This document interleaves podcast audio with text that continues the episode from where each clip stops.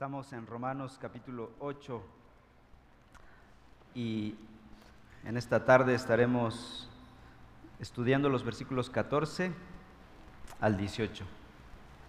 Romanos 8, 14 al 18.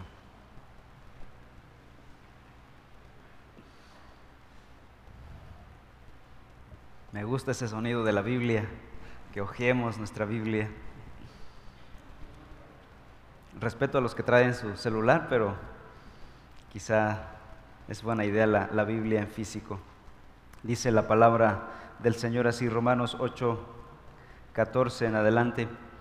Porque todos los que son guiados por el Espíritu de Dios, los tales son hijos de Dios. Pues ustedes no han recibido un espíritu de esclavitud para volver otra vez al temor, sino que han recibido un espíritu de adopción como hijos por el cual clamamos, Abba Padre.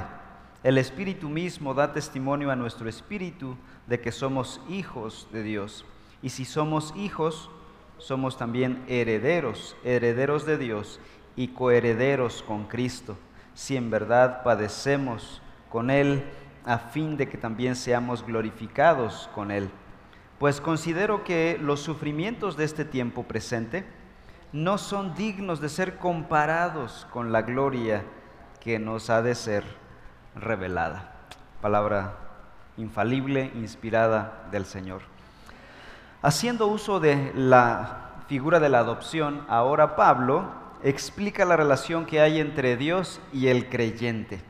El creyente es un hijo amado por Dios en toda la extensión de la palabra.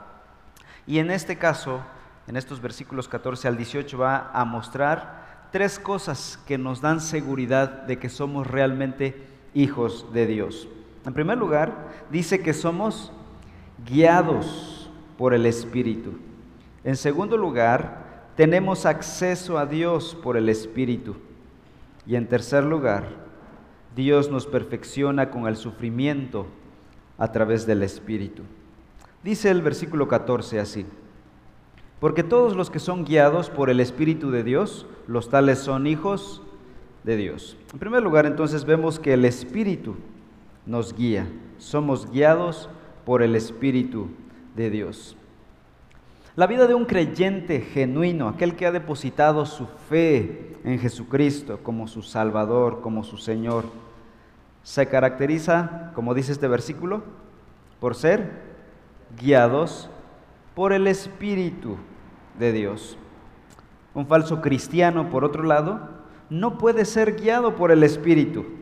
Ahora, es posible que un cristiano nominal, vamos a llamarle así, de nombre, sea moralmente correcto, sea incluso generoso, activo en alguna iglesia o en alguna organización para eclesiástica y que incluso exhiba cierto carácter Ah, encomiable, admirable. Pero al no ser guiado por el Espíritu de Dios, sus metas no son espirituales, sus metas son carnales, su búsqueda no es la gloria de Dios. Esto no significa que alguna vez un verdadero creyente no tenga dudas de su salvación. Quizá alguna vez te has preguntado, ¿Soy salvo genuinamente? Especialmente cuando has caído, has fallado, ves tu propia debilidad, tu propia inconsistencia en la fe y te preguntas, ¿soy realmente hijo de Dios? Si tu respuesta es sí a esta duda, Pablo te dice lo siguiente en este versículo. Todos los que son guiados por el Espíritu de Dios, ¿qué son?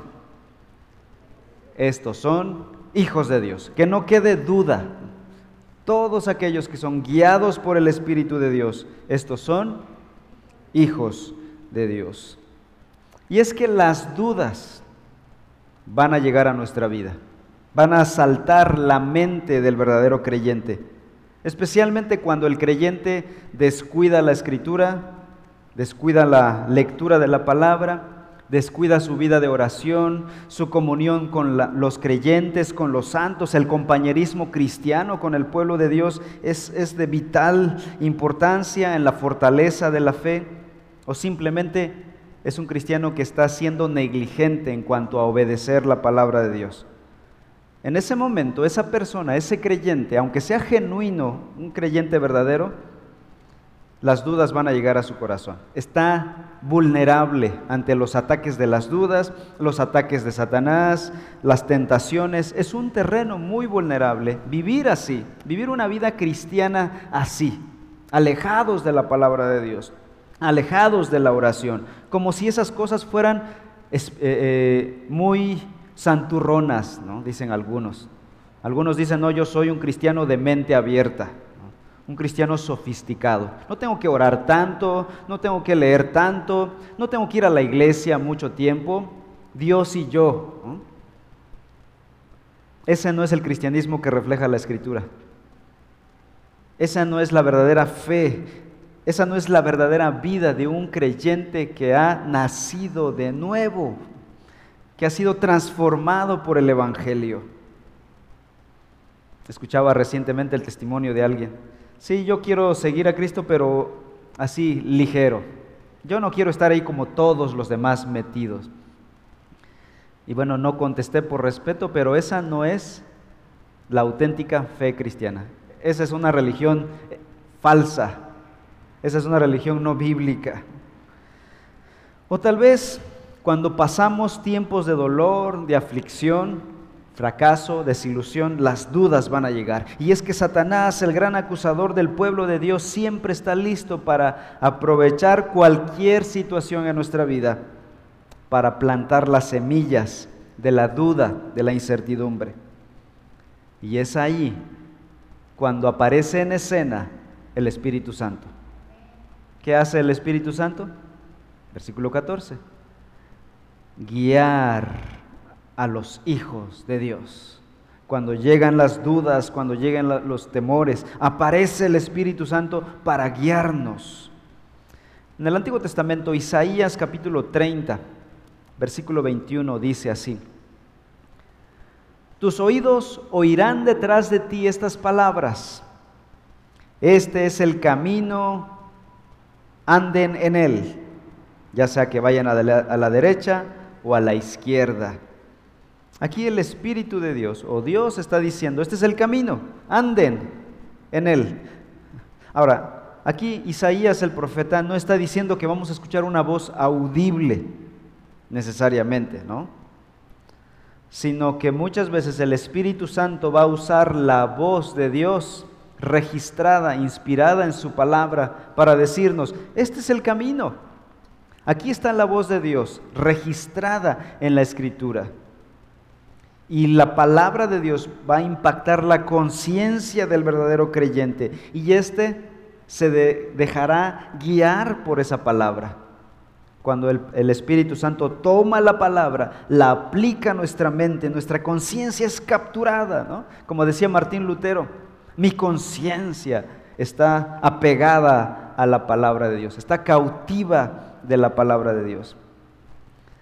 Una conciencia instruida por la palabra de Dios es afinada para escuchar la voz de Dios. Como cuando un esposo o una esposa aprende a escuchar la voz de la esposa o del esposo. Ya sabes. He escuchado algunos matrimonios que con un chiflidito ya escucha al otro por allá, o un grito, o un sonido, o un sartenazo, sea el instrumento que usen, ya los oídos están afinados a la voz del cónyuge. Los oídos del creyente es afinado para escuchar la voz de Dios y no hacer oídos sordos a la voz de Dios. E inmediatamente levanta los ojos, escucha la voz de Dios y se moviliza para obedecer. El Espíritu de Dios nos guía de manera soberana aquellos de sus hijos. ¿De qué maneras el Espíritu Santo guía a los creyentes? Vivimos en una época de mucho subjetivismo, relativismo, estas palabras que parecen nombre de medicamentos, ¿verdad? Palabras raras. Pero en fin de cuentas es, cada quien piensa lo que quiera, ¿no? Y así vivimos en esta época. Así que determinemos bíblicamente cómo nos guía el Espíritu Santo. Básicamente de dos maneras. Iluminación y santificación. Son palabras claves para este pasaje el día de hoy. Iluminación y santificación. Hoy en día la doctrina del Espíritu Santo ha sido tan pisoteada, ha sido tomada para de manera abusiva, de manera vergonzosa, se ha sacado de contexto y se ha mal usado por distintas, distintos personajes para apoyar teorías, falsedades, desórdenes. Pero el Espíritu Santo, a la luz de la palabra de Dios, hoy al creyente nos ilumina en primer lugar. Nos ilumina para entender su palabra. El Espíritu Santo se convierte en nuestro intérprete principal, el intérprete divino para que a medida en que tú leas la palabra de Dios, medites en la palabra de Dios, ores la palabra de Dios, el Espíritu Santo nos abre el entendimiento para entender su palabra. Primera de Corintios capítulo 2. 2 versículos 14 al 16. Dice la palabra del Señor así, pero el hombre natural no acepta las cosas del Espíritu de Dios, porque para él son necedad y no las puede entender, porque son cosas que se disciernen espiritualmente. En cambio, el que es espiritual juzga todas las cosas, pero él no es juzgado por nadie. Porque ¿quién ha conocido la mente del Señor para que lo instruya? Pero nosotros tenemos la mente de Cristo. Ahora, no es que el cerebro de Cristo se ha puesto aquí en nuestra cabeza para decir, tengo la mente de Cristo. Se refiere a que tenemos el entendimiento de lo que Cristo, de la voluntad de Cristo, del plan de Cristo. Tenemos entendimiento de ello. Sabemos la dirección, el plan, el gran plan de la redención de Cristo en nuestras mentes. ¿Cómo? ¿Cómo lo hacemos? Bueno, dice, el hombre natural no acepta estas cosas del Espíritu de Dios. No las puede entender, dice el versículo 14, eh, porque deben discernirse. ¿De qué manera? Espiritualmente. Necesitamos al Espíritu de Dios. Es decir, ni siquiera los verdaderos hijos de Dios podrían entender la palabra de Dios solitos, sin la guía, sin la iluminación del Espíritu Santo dentro de nosotros. Así que la iluminación es muy importante y de esta manera nos guía el Espíritu, nos guía a entender su palabra y en su palabra tenemos la verdad que nos guía para vivir. Hermanos, realmente saber la voluntad de Dios no, debería ser un gran problema. Yo recuerdo cuando era pastor de jóvenes que una de las preguntas que más me hacían los chicos era, ¿cuál es la voluntad de Dios para mí? Y básicamente se referían a con quién me voy a casar y cosas por el estilo. Pero yo los llevaba a la escritura. ¿Sabes cuál es la voluntad de Dios para ti hoy, el día de hoy? Varias cosas. La Biblia dice, la voluntad de Dios es vuestra santificación. Es que hoy vivas en santidad. Es decir, cuida tus ojos, cuida tus manos de no robar, de no mentir, cuida tu vida, obedece a tus padres, honra a tus padres. Esa es la voluntad de Dios para ti hoy. Tu santificación. Y tantos otros pasajes. Orar sin cesar. Esa es la voluntad de Dios para ti, que ores. ¿Estás orando? Y ya cuando veía la cara de incertidumbre, no es tan difícil saber la voluntad de Dios. Y cuando un creyente está orando, está viviendo en santidad, está creciendo, está leyendo la palabra del Señor, esas cosas particulares como con quién me casaré, qué voy a estudiar y etcétera, etcétera, simplemente se alinean. Se alinean de forma natural. El Espíritu convence a nuestro espíritu de hacer su voluntad. En segundo lugar, el Espíritu Santo nos guía por medio de la santificación. El Espíritu Santo no solo alumbra nuestras mentes para entender la escritura. No crean que el Espíritu hasta ahí se queda, ¿no? Ya te dejé mucha información. Ahora sabes más, ¿no? Ahora conoces más. Sino que también nos guía a obedecer eso que hemos entendido nos capacita para vivir en obediencia. Gálatas 5, 16 y 17. dice, digo pues, anden por el Espíritu y no cumplirán el deseo de la carne, porque el deseo de la carne es contra el Espíritu y el del Espíritu es contra la carne, pues estos se oponen el uno al otro, de manera que ustedes no pueden hacer lo que deseen. La guía y la santificación entonces del Espíritu Santo se convierten en testimonios de que el Espíritu Santo nos está guiando. El Espíritu nos ilumina para entender su palabra, el Espíritu nos capacita para obedecer esa palabra. No tenemos la capacidad de obedecer a Dios a menos que el Espíritu nos capacite para ello. De esta manera entonces podemos estar seguros de que somos hijos de Dios, porque somos guiados por el Espíritu de Dios. Segunda cosa que nos asegura de que somos hijos de Dios. Romanos 8:15 al 16. Pues ustedes no han recibido un espíritu de esclavitud para volver otra vez al temor, sino que han recibido un espíritu de adopción como hijos, por el cual clamamos, Abba Padre. El Espíritu mismo da testimonio a nuestro espíritu de que somos hijos de Dios. Una segunda manera en que el Espíritu Santo confirma que somos hijos de Dios es a través de librarnos de la esclavitud por medio de un proceso legal llamado la adopción. Versículo 15. Dice que hemos recibido un espíritu de adopción como hijos.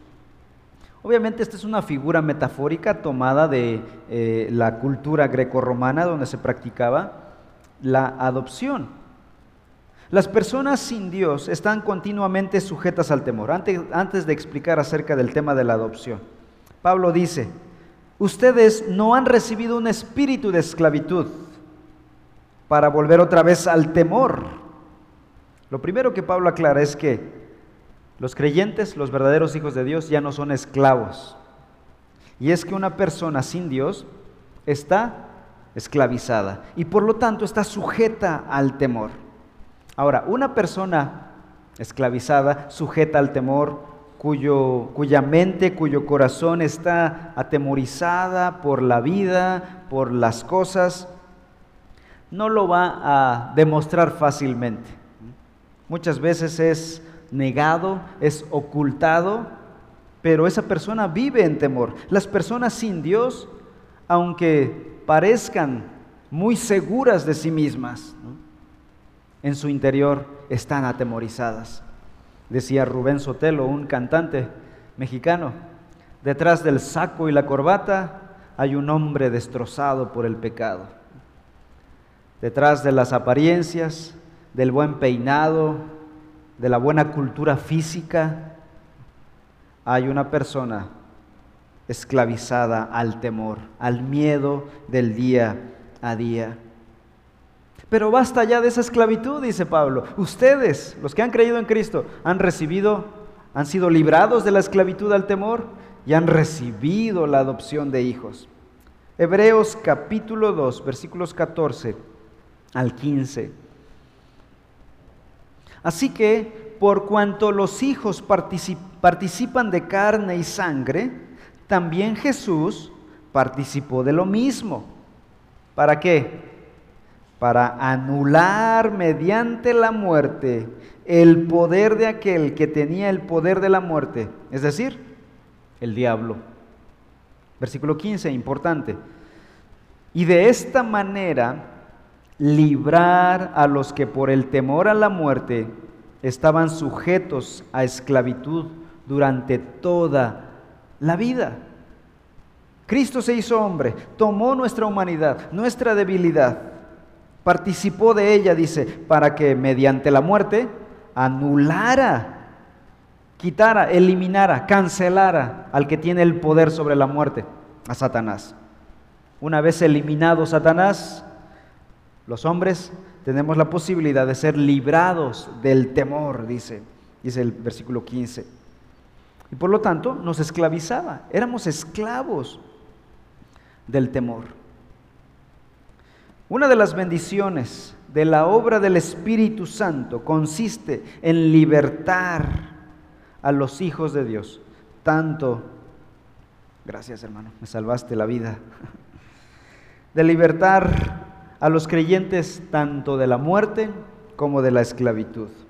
Vamos ahora a 2 Timoteo capítulo 1.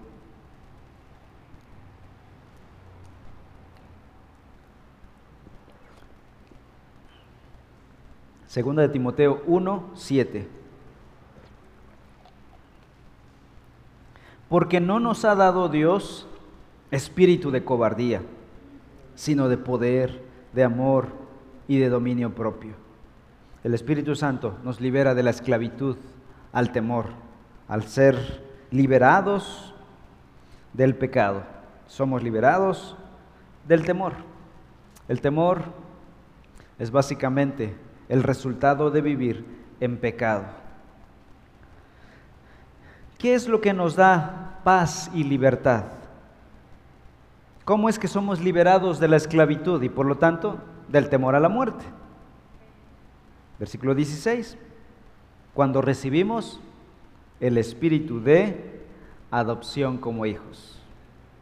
Dios no solo quita de nuestro corazón de manera sobrenatural, Él podría hacerlo, quitar el temor y ya, y dejarnos ahí.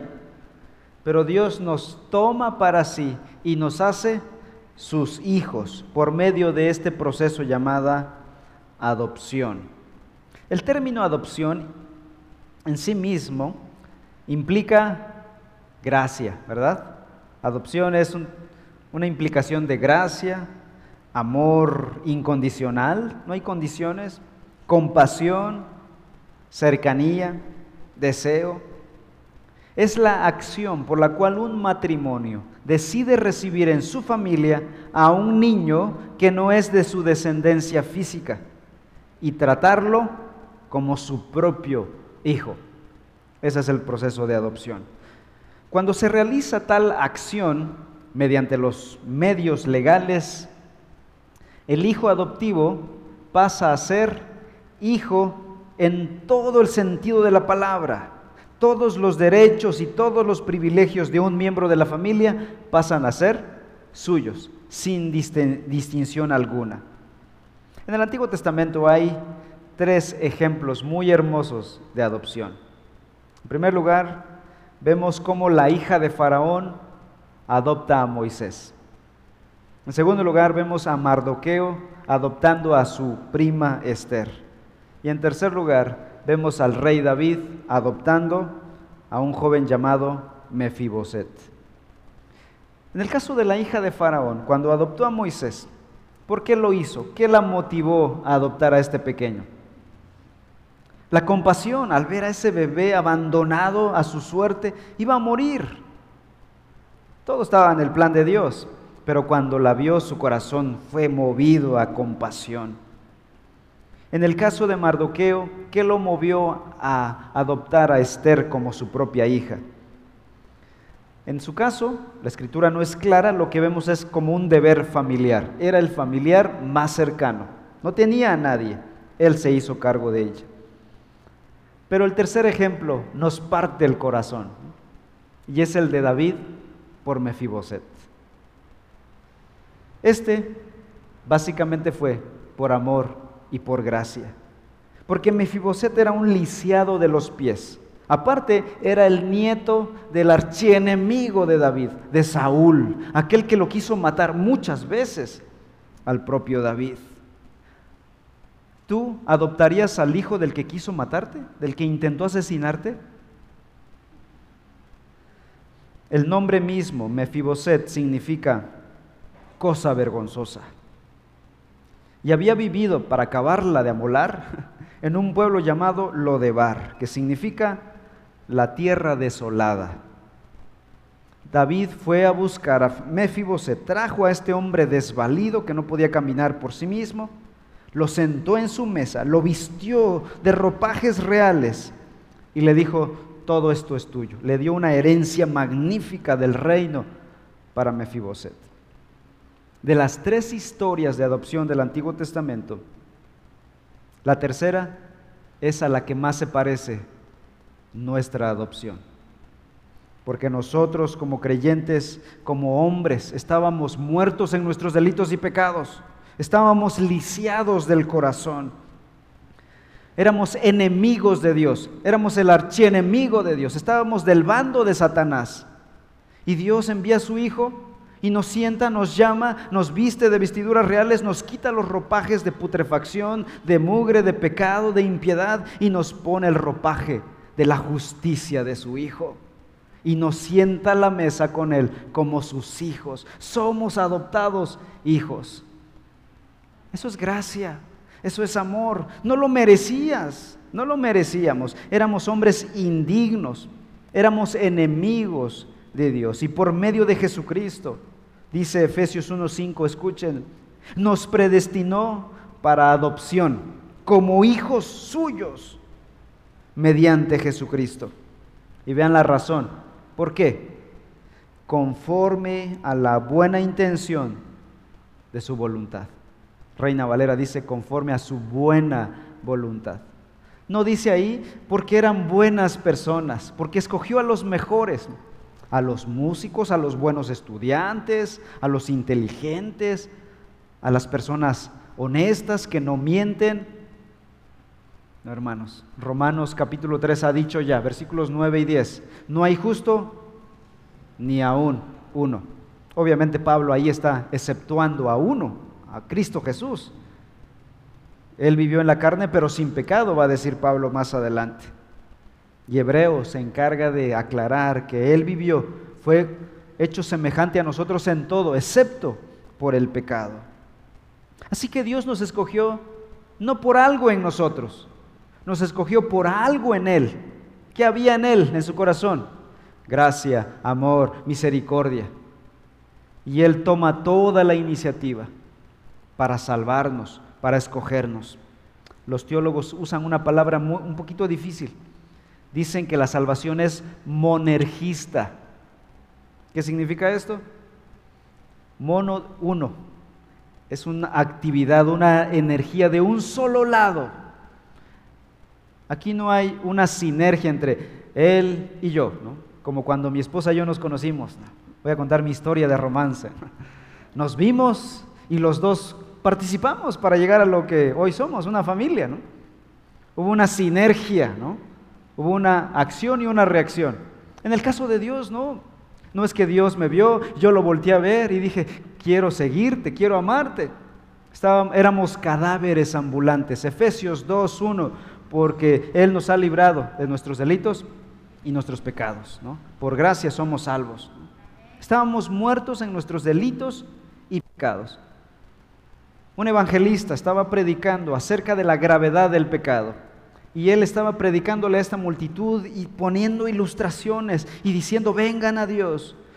Escuchen, sientan la carga de su pecado. Su pecado es muy pesado. Y se levanta un joven y le dijo, Señor, eso de que el pecado pesa es una mentira. Yo no siento el pecado que pese. Y le dice el, el predicador, joven, si tú le pones una tonelada de peso al cuerpo de un cadáver, ¿va a sentir su peso? Claro que no.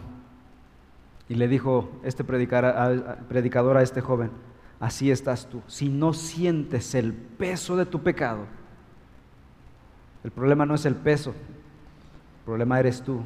Estás muerto en tus delitos y en tus pecados. Eso es grave. Por ejemplo, es feo ser orgulloso. Es feo cuando una persona es orgullosa. Pero lo más feo es que esa persona no se da cuenta que es orgullosa. El problema del pecado es feo, pero es aún peor cuando la persona no se da cuenta. Significa que está muerta en sus delitos y pecados. Dios tuvo que operar de manera monergista, Él tomar la iniciativa, venir a nosotros hacer todo por nosotros. La salvación de pe a pa es obra de Dios, no de los, nosotros. Aún nuestra perseverancia como cristianos, la perseverancia de los santos, en realidad es la preservación de Dios, de los santos. Él nos preserva. Nosotros cuántas veces queremos negar a Dios, queremos apartarnos del camino, bajamos la guardia. Dios nos preserva en la fe. Somos adoptados hijos por gracia, por amor, por obra, por iniciativa de Dios, no nuestra. Sigue diciendo el versículo 15, Romanos 8:15. Dice, ustedes han recibido un espíritu de adopción como hijos. Y vean lo que pasa a continuación entonces. Por el cual clamamos, Abba Padre. Aquí el apóstol Pablo escribe la misma palabra en dos idiomas. Abba Pater, arameo y griego. La palabra Abba es un término informal del arameo para referirse al Padre. En español sería papá con, con, mucha cercanía o papi con mucho cariño, con mucha cercanía.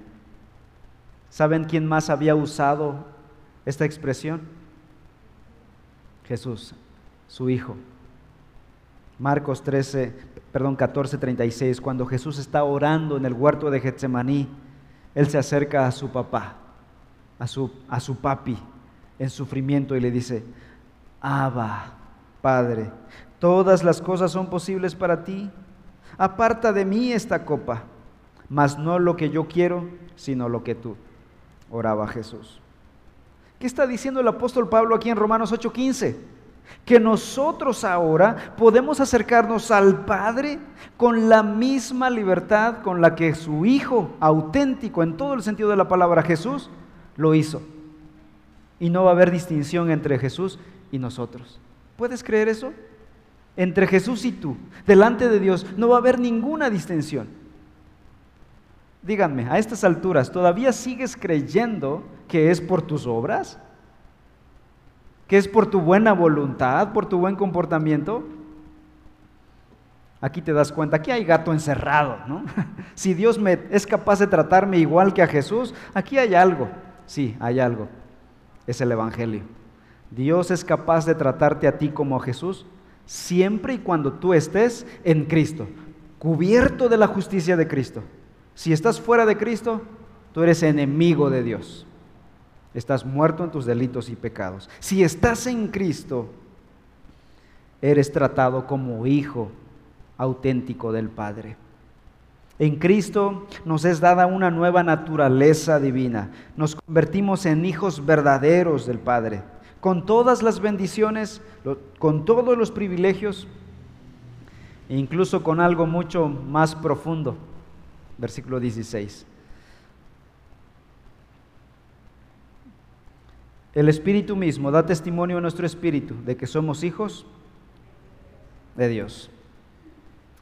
Por si faltaba algo, el Espíritu Santo convence a nuestro corazón de que somos sus hijos.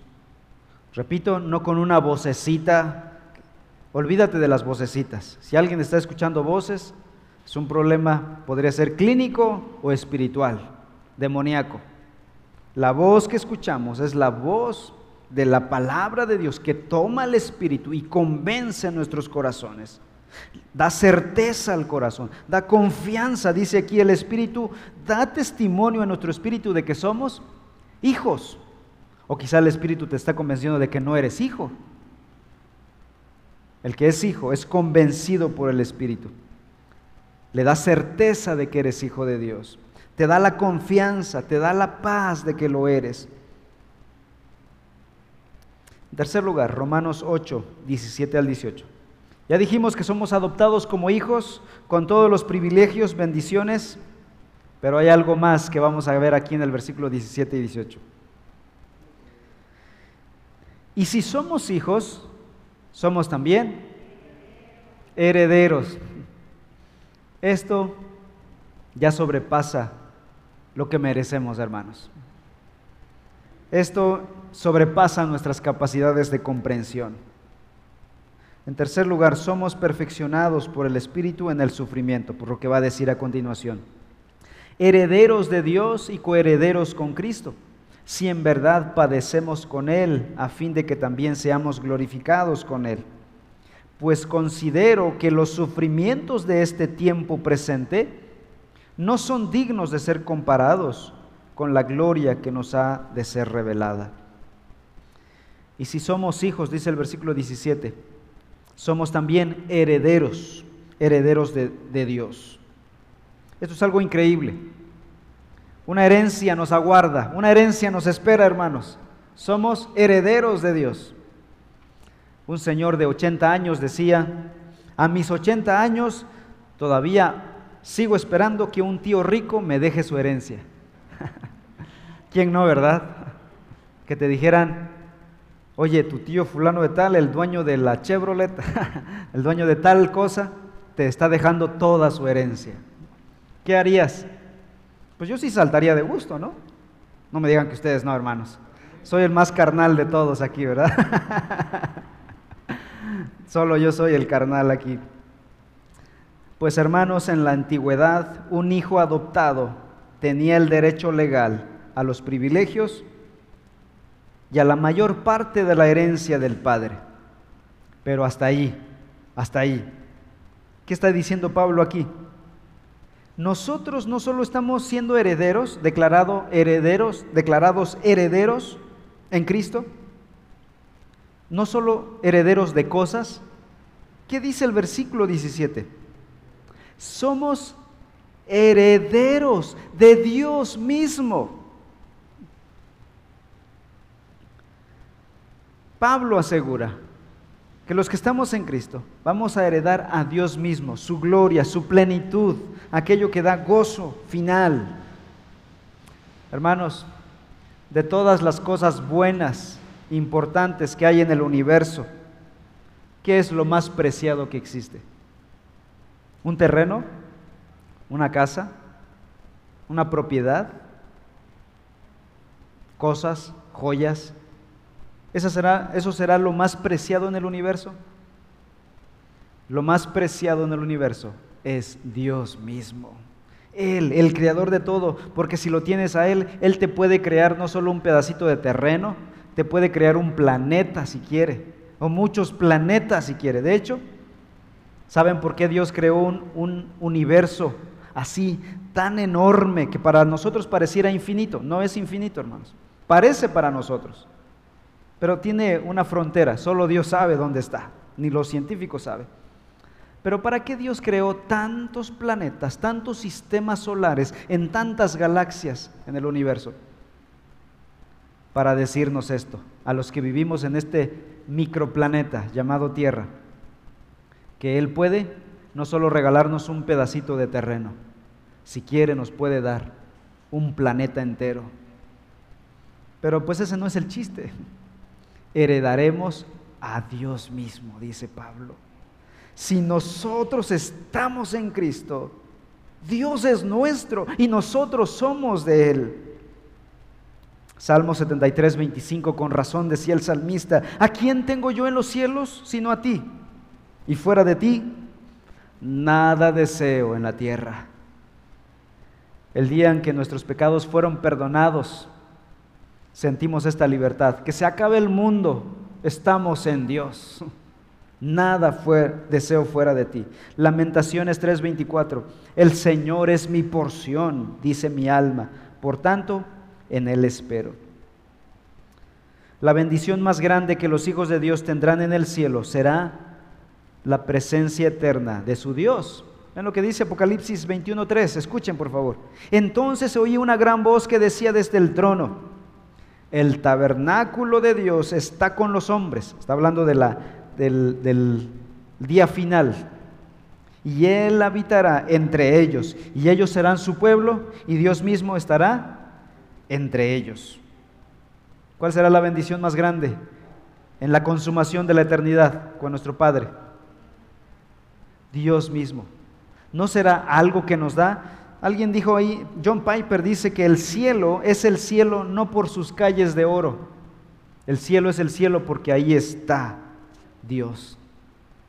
Dios hace que el cielo sea el cielo. Versículo 17 dice Pablo en Romanos 8, 17, que somos herederos de Dios, pero también somos, por lo tanto, coherederos con Jesús.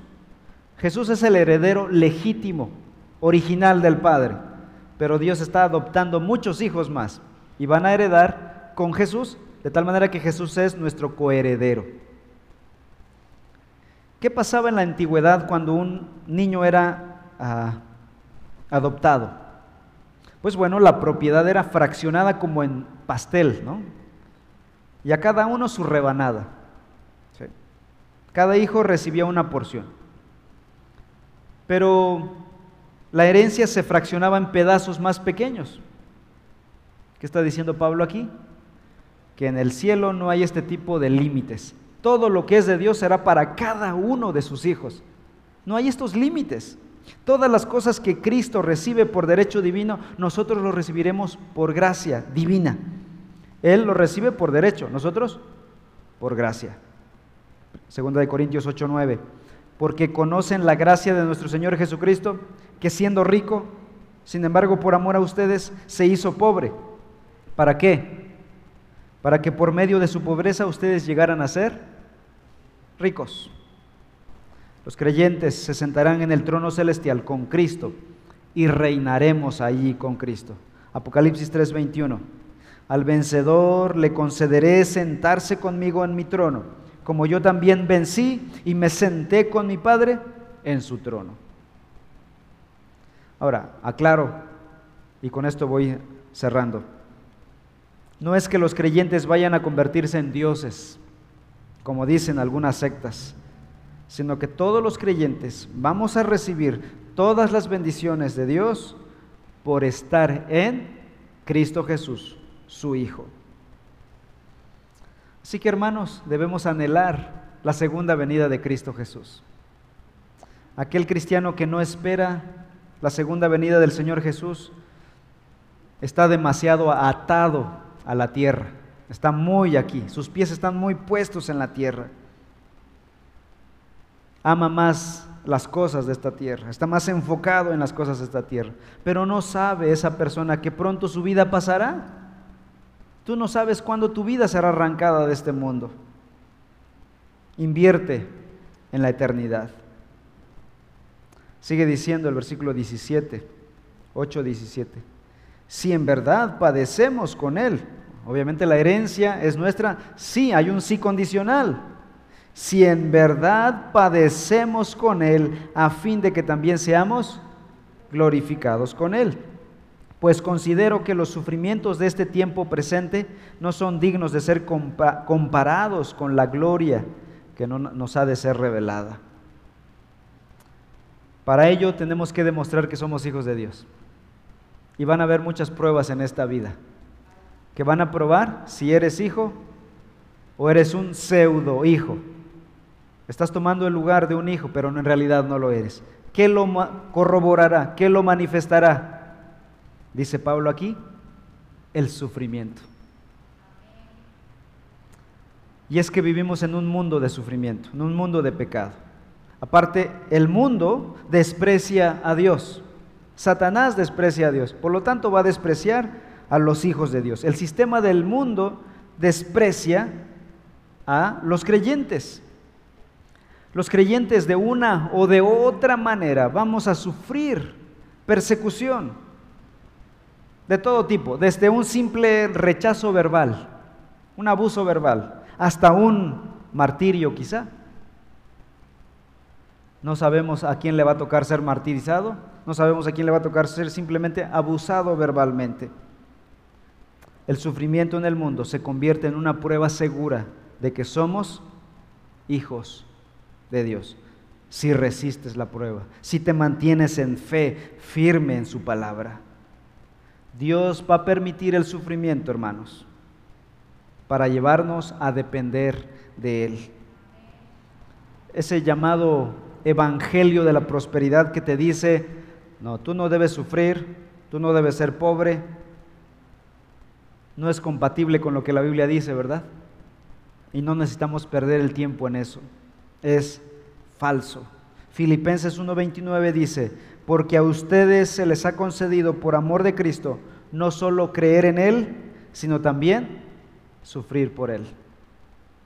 Dice Reina Valera, no solo que padezcáis por Él, sino también padecer por Él en Cristo Jesús. Estas pruebas muestran que somos verdaderos hijos de Dios. Vamos a orar. Señor, en esta hora queremos primeramente agradecerte por haber enviado a tu Hijo Jesús a hacerse uno de nosotros, ser un hombre como nosotros, para poder morir por nuestros pecados. Te ruego, Señor, que nos permitas probar que somos tus hijos, al mantenernos firmes en el sufrimiento, al mantenernos firmes en la prueba y así manifestar que somos realmente tus hijos. Danos gracia para soportar. Danos perseverancia, Señor. Sosténos cuando estamos a punto de caer. Guarda nuestras bocas cuando estamos a punto de blasfemar tu nombre, de negarte, de rechazarte. Como dice Romanos, ayúdanos a no avergonzarnos del Evangelio. Ayúdanos, Padre.